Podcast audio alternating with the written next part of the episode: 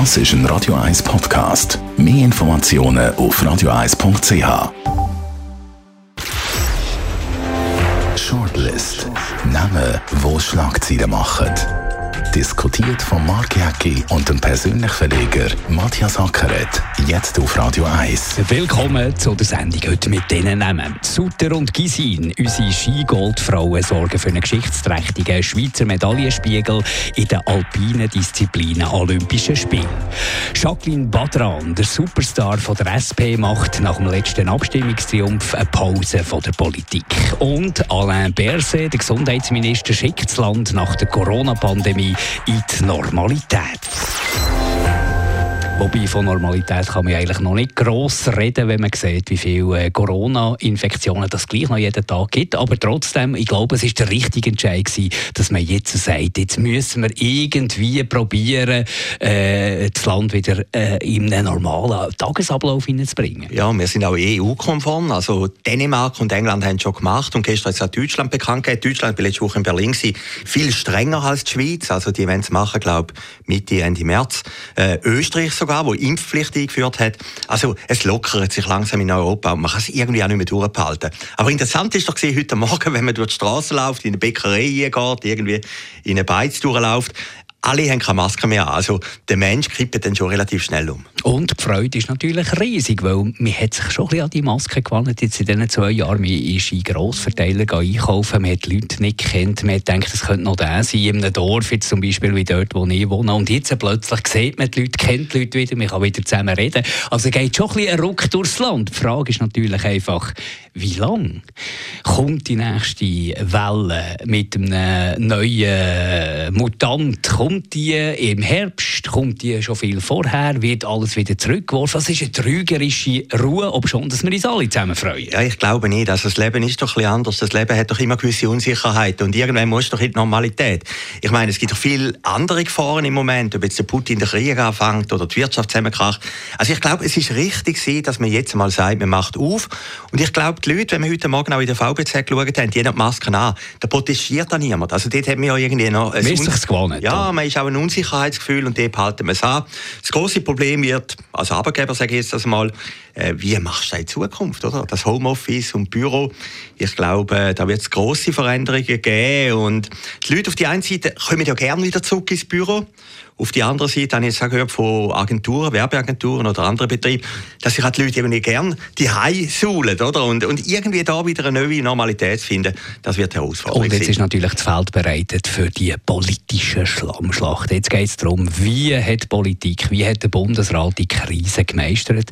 Der SVP-Fraktionschef, der Thomas Sensch, hat gestern im Talkradio hier auf Radio 1 gesagt, äh, sie fordern einen Puck. Das ist die härteste äh, Massnahme, die man kann ergreifen kann für, für zu untersuchen, ob da alles mit rechten Dingen gegangen ist, finde ich jetzt ein bisschen hart. Weil es ist ja nicht irgendein äh, Fehlverhalten, weil Fehler passiert sind, wo man kann sagen, das ist mutmaßlich. Das ist in einer Krise, musst du ad hoc entscheiden und wo du schnell musst entscheiden, ist es immer besser, du entscheidest als gar nicht und lieber falsch entscheiden als nicht entscheiden. Ja, da bin ich nicht. Also manchmal ist es ja besser, wenn man gar nicht entscheidet. Aber habe ich das Gefühl, oder? Aber findest du so einen Puck nicht zu hart? Nein, finde ich, ich finde es jetzt hart, ja, wie, ich glaube, es interessiert dann auch niemand mehr. Also irgendwann wirst du dich schnell wieder an die Normalsituation gewöhnen. Gut, jetzt geht es natürlich ja, schon darum, ja. zu lernen aus den natürlich. zwei Jahren Pandemie, was können wir bei der nächsten Krise besser machen. Ja, das finde ich schon richtig. Ja, aber wenn man sagt, Puck äh, sollte keine Abrechnung sein, sondern sollte ein Lerneffekt sein. Also äh, ein Lerneffekt ist sicher,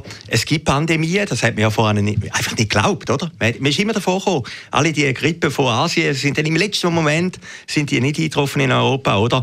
Also das, wenn man redet davon, dass Masken müssen um sein, dass die Masken halt wirklich müssen um sein, die medizinischen Creme müssen um sein. Also aus diesen Sachen kann man schon lernen, aber ein Puck sollte keine Abrechnung sein, wie ich glaube, die Pandemie, wie wir sie jetzt erlebt haben, hätte man sich gar nicht vorstellen können. Klar, jeder hat gewusst, es hätte mal eine spanische Grippe gegeben, aber das war im letzten Jahrhundert. Man hätte sich das irgendwie auch nicht realistisch oder plastisch können vorstellen Außer die Leute, die Asien-Erfahrung haben. Oder? Die haben gewusst, was eine Pandemie ist. Aber hier in Europa ist das wirklich ein Fremdwort. Was ist das für ein Signal von der SVP, wenn sie wollen Puck? Ja, das ist natürlich Politik. Und, äh, ja, klar. Aber jetzt geht es darum, ich, ich interpretiere es so, ich meine, die grossen SVP-Exponenten von Blocher bis Eschi, die sind ja alle doppelt geimpft und boostert und alles. Aber ein grosser Anhang, der äh, massnahmenkritisch war, der zum Teil auch im, im Impfgegnerkreis be bewegt hat, die will man jetzt wahrscheinlich mitnehmen. Ja, höchstwahrscheinlich schon. Es gibt natürlich auch viele Leute, muss man auch sehen. Ich meine, jetzt ist Freude herrscht heute. Heute ist eine Olympiade, die dazukommt. Über da reden wir auch noch. Also, es, es kumuliert natürlich jetzt ein bisschen den Freudentag. Aber auf der anderen Seite, die Pandemie hat natürlich auch wirtschaftliche Opfer hinterlassen. Es hat natürlich Beizen, die gelitten haben. Äh, sind sehr viele Leute gestorben. Das vergisst man auch immer ein bisschen. Es haben lange, viele Leute Langzeitschäden. Vergisst man auch ein bisschen.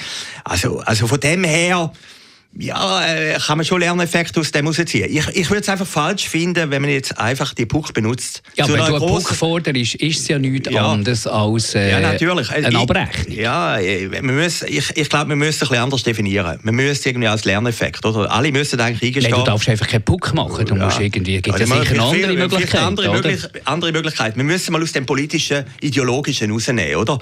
Dass wenn, man weiß doch jetzt, es kann wieder eine Pandemie geben. Oder?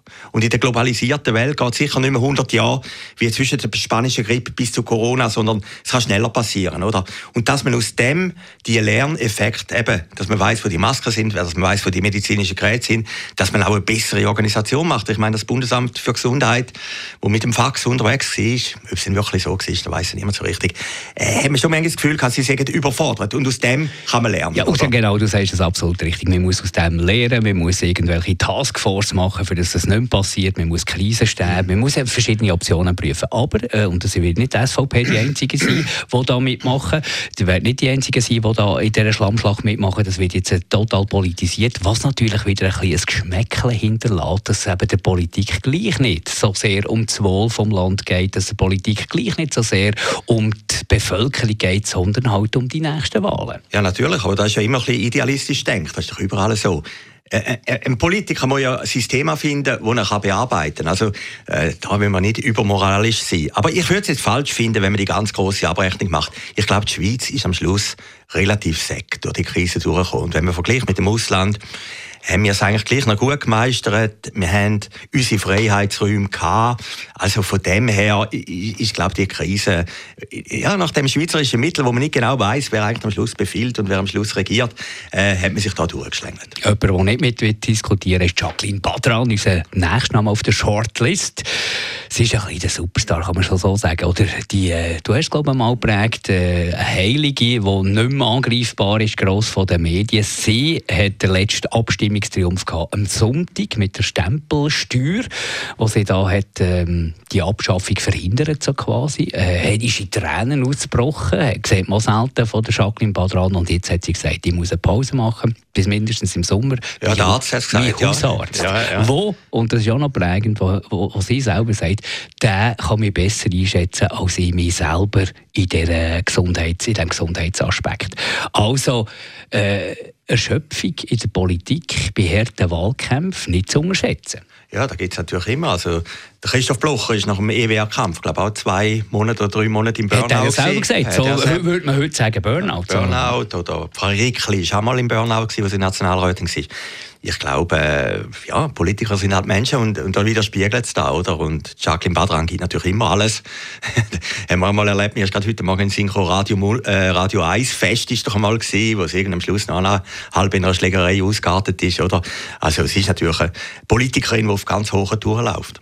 Tagesanzeiger hat ein schönes Porträt geschrieben, das ich ja gefunden habe, relativ treffend, wo sie die auch noch zitiert haben, äh, wo, wo, wo er quasi schreibt, der Autor oder die beiden Autoren quasi schreiben, sie kann sich mehr erlauben als alle anderen. Also wie sie redet, wie sie mit den Medien umgeht. Es gibt kaum einen Bundeshausjournalist, der nicht schon von ihr zusammengestucht ist worden und trotzdem schreiben die dann auch noch fast äh, wohlwollend über Jacqueline Badran. Was ist das für ein Phänomen, ja, das ist schon ein bisschen eine Politikerin, die sich ein bisschen abhebt von der Masse. Ich meine, sie hat auch ein Badge im Schweizer Fernsehen, also jeder zweite Sendung tritt sie ja dort auf, oder? Äh, man kann sich an ihren irgendwie auch reiben, oder? Aber es hat natürlich auch Abstimmungskämpfe gegeben, die sie verloren hat. Stadion zum Beispiel, oder? Da ist sie, mag mich erinnern an eine Diskussion, die Radio 1 veranstaltet hat. Dort ist sie auf verlorenem Posten gestanden. Nein, es ist sicher eine spannende Politikerin, äh, Politikerin. Ich habe immer ein das Gefühl gehabt, wo manchmal auch ein viel angekündigt hat, was sie es dann nicht gemacht hat. Also, die Stadtratsplakat ist ja noch interessant gewesen, oder? Jacqueline vor Präsident, oder? Das, und sie hat dann gesagt, sie hat nichts von dem gewusst. Ich weiß es nicht. Äh, aber sie hat es dann gleich nicht gemacht, oder? Sie hat jetzt auch verkündet, dass sie eine eigene Zeitung rausgibt im letzten. Und alle geschrieben, Badran will eine eigene linke Zeitung machen, die ist dann auch nicht gekommen. Also sie schafft es irgendwie immer, einen medialen Fokus auf sich zu werfen mhm. und das ist schon ein besonderes Talent. Sie ist so ein bisschen, ich weiss, äh, Vergleich sie immer Glückssache, sie ist so ein bisschen der Blocher von der SP, könnte man sagen. Kernig in der Aussprache, äh, immer für die Sache da. Also es ist ja eine, die nie etwas unpolitisch präsentiert, die nie etwas unpolitisch, selbst ihren Gesundheitszustand, da ist der politische Gegner die schuld daran. Also sie politisiert eigentlich alles, macht Christoph Blocher ebenfalls. Sie hat Gabe, komplexe Themen. Ich habe ihr Werbevideo gesehen bei dieser Stempelsteuergeschichte. Und da musste ich selbst müssen sagen, wo jetzt äh, nicht äh, im Verdacht steht, sehr nah bei der SP zu sein, habe ich selber müssen sagen, hey, die kann ein komplexes Thema so erklären und auf ihre politische Linie bringen, dass es jedem einleuchtet. Und das ist eine die nicht so viele haben. Ja, natürlich. Und das ist ihr Talent. Und dann auch noch ihre Lebensgeschichte, oder? Libanesische Wurzeln hat einen Flugzeugabsturz überlebt, hat Lawinen überlebt, oder? Also es ist einfach eine schillernde Persönlichkeit. Und man weiß ja, es ist am Zürichberg aufgewachsen, ist dann gleich wieder links, oder? Also alle die Widersprüche in einer Person in einer vereinigt. Ich habe manchmal das Gefühl, ist, manchmal ist gar nicht viel Lärm, oder? Äh, äh, ihres Auftritt, äh, das ist ja beim Blocher vielleicht manchmal im privaten Umgang weniger äh, das Rüppelhafte, oder? Also das ist bei ihr dann schon äh, aber vielleicht ist das Programm, wo sie nicht unsympathisch macht. Ich glaube, sie ist ja, authentisch. Sie ja, ist so. ist, genau, wenn man das Wort will. Sie ist eine authentische Politikerin, hat natürlich auch viel nieder, höchstwahrscheinlich sogar aus dem eigenen Gefilde mehr, wieder vom politischen Gegner, weil sie ist natürlich auch immer eine Konkurrenz, oder? Ich habe es schade gefunden, persönlich, dass sie nicht in Zürcher Stadtrat ist. Wie, nein, nein, nein ja. ich finde eben, das ist clever. Ich glaube, das ist ein weiteres Erfolgsgeheimnis von ihr. Im richtigen Moment die Leute spekulieren, macht sie es, macht sie es nicht und dann absagen. Ja, natürlich, aber, aber es wäre einfach mal äh, wäre auch ein Zeichen gewesen für Zürich. Ich glaube, die hat Zürich eine Dynamik gebracht von linker Seite, wo, wo dieser Stadt nur gut hätte. Gehen wir noch zu unseren beiden Namen, ausnahmsweise in der Shortlist. Sutter und Gisin, die haben heute natürlich triumphiert. Unsere Ski-Goldfrauen sorgen mit ihren Medaillen 11 und 12, wenn ich mich richtig erinnere, für einen geschichtsträchtigen Schweizer Medaillenspiegel in den alpinen Disziplinen von allen Zeiten an Olympischen Spielen. Es ist wahnsinnig. Ich weiß nicht, ob du es gerade im, im, im, Kopf hast, aber ich habe jetzt das mal rausgeschrieben, dass wir da gar nichts Falsches sagen. Wir haben Feuz, Gold in der Abfahrt, Odermatt, Riesenslalom Gold, Lara Gut, Berami, Gold im Super-G, Corinne Sutter, Abfahrt Gold, Michel Gisin, Gold in der Kombination, Silber, äh, Holdener in der Kombination, Bronze, Lara Gut im Riesenslalom, Wendy Holdener im Slalom. Also es ist Wahnsinn, insgesamt acht Medaillen in alpinen Disziplinen hat es noch gar nie gegeben. Äh, ist lustig, wenn du das sagst. Ich habe alles geschaut, außer heute Morgen, wo ich Kolumnen vorbereitet habe. Das ist natürlich großartig, die Schweizer Triumph oder Feuz. Es, es sind das Interessante an dieser Olympiade, darf man nicht sagen, oder Olympische Spiel, ist ja, dass eigentlich auch immer der Favorit gönnt, oder? Im Vorfeld hat man gesagt, der Feuz, aber höchstwahrscheinlich gönnt der Favorit nicht. Der Feuz hat gewonnen, der Odermatt hat gewonnen, es sind die, äh, Suter hat gewonnen, es sind die Figuren, die man eigentlich am liebsten auf dem Podest haben, sind dann auf dem Podest. Und wir haben natürlich auch immer gerne beim Sport Drama. Und heute in den Olympischen Spielen, das ist uns natürlich am allerliebsten, wenn es innerschweizerische Dramen gibt, wenn es um Gold und Silber geht, mit Schweizer Beteiligung. Dort hat Wendy Holdener heute Morgen dort die Spitzenzeit hat reingefahren und man denkt, das ist es jetzt. Und dann kommt Michel Gisin und fährt noch eine größere Spitzenzeit. Wendy Holdener ist in sich zusammengefallen, weil natürlich das Gold ihr noch fehlt, schlussendlich. Ja, sie hat mal eins gehabt, 2018. Das vergisst man immer, oder? Sie hat schon mal gehabt, von dem her hat es ja eine ausgleichende Gerechtigkeit gegeben. Gisin war strittig beim Laura Gut-Rennen. Also von dem her hat eigentlich Schicksal gütig gespielt mit den Schweizerinnen. Aber eben das Drama in der Schweiz ist, wo man dann den Doppelsieg dann schlussendlich heimnehmen. Uns ist ja, äh, unser so, äh, Beobachter ist eigentlich gleich, wer dann schlussendlich gewinnt. Hauptsache Schweiz 1, Schweiz 2, oder? Also das ist ja dann schlussendlich das ganz Grossartige. Ja, also wir beide, die nicht einmal zu Regensberg da hängen, aber kämpfen, wenn es mal Schnee hätten, oder? Aber ich muss sagen, Also ich habe mich ein bisschen, äh, da bist du zu jung, weißt also nicht mehr, ich, ich mag mich ganz knapp im hintersten Winkel von meinem Hirn an Sapporo erinnern. Da bin ich ein ganz, ganz kleiner ja, Bub. Wirklich nicht mehr. Nicht mehr genau. Und, und dann Grand Montana ist aber so ein grosses Ding gewesen, wo der Zurbrücken gewonnen hat. Das war meine Zeit gewesen. Ja, ich glaube 1988 ist da gewesen, das Drama von Sarajevo 1984. Also irgendwie kommt man wieder in die Euphorie. Äh, es ist auch immer gut Wetter gewesen, oder? Der strahlblaue chinesische Himmel, die weißen Pisten. Einfach die Leute haben gefehlt, oder? Ja. Der einzige Zuschauer war der Bernhard Russi dort bei der Abfahrt her. Aber die Euphorie ist dann plötzlich wieder da gewesen. Also, ja. Sie ist da und sie wäre noch grösser, wenn die äh, Abfahrtszeit oder die, die Spielzeiten zu anständigen mitteleuropäischen Zeiten würden stattfinden. Ja, natürlich. Ein bisschen westliche Arroganz, ich weiss, aber, aber schlussendlich wäre da in diesem Land noch viel mehr los, wenn die Leute am Mittag könnten die Medaillen bejubeln in Gemeinsamkeit und jetzt ohne Maske sogar noch. Das wäre natürlich dann noch das höchste der Gefühle. Weißt du, wer die ganz grosse Verliererin ist von den Olympischen Spielen? Sagen wir es. Frau Amherd. Ich meine, die hat doch gesagt, sie können Nico gratulieren wegen Corona oder der Politik oder so. Ich meine, die hätte sich ja jeden Tag mit einem oder zwei Olympiasiegern können präsentieren Für einen Bundesrat ja das Größte, für einen Sportminister das Größte, was es gibt, oder? Und jetzt muss sie irgendwie von ihrem Berner Büro, von ihrem dunklen Büro aus irgendwie das SMS, ein SMS oder ein E-Mail, SMS darfst du nicht einmal in China, wie es abgeschaut wird, oder? Oder WhatsApp, ich weiß Gott was, irgendwie denen kommunizieren, oder? Sie hat das irgendwie verpasst, aber wie gesagt, das Momentum hat man auch nicht können erwarten und das ist wirklich ein großer, großer Erfolg vom Skiverband und von seinem Präsidenten, oder, wo auch immer ein bisschen kritisiert wurde, ist Urs Lehmann.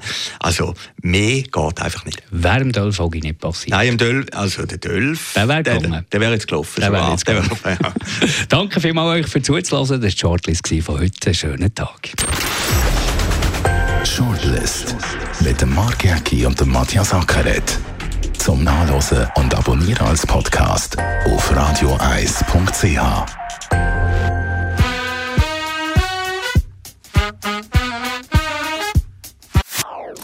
Das ist ein Radio 1 Podcast. Mehr Informationen auf radioeis.ch.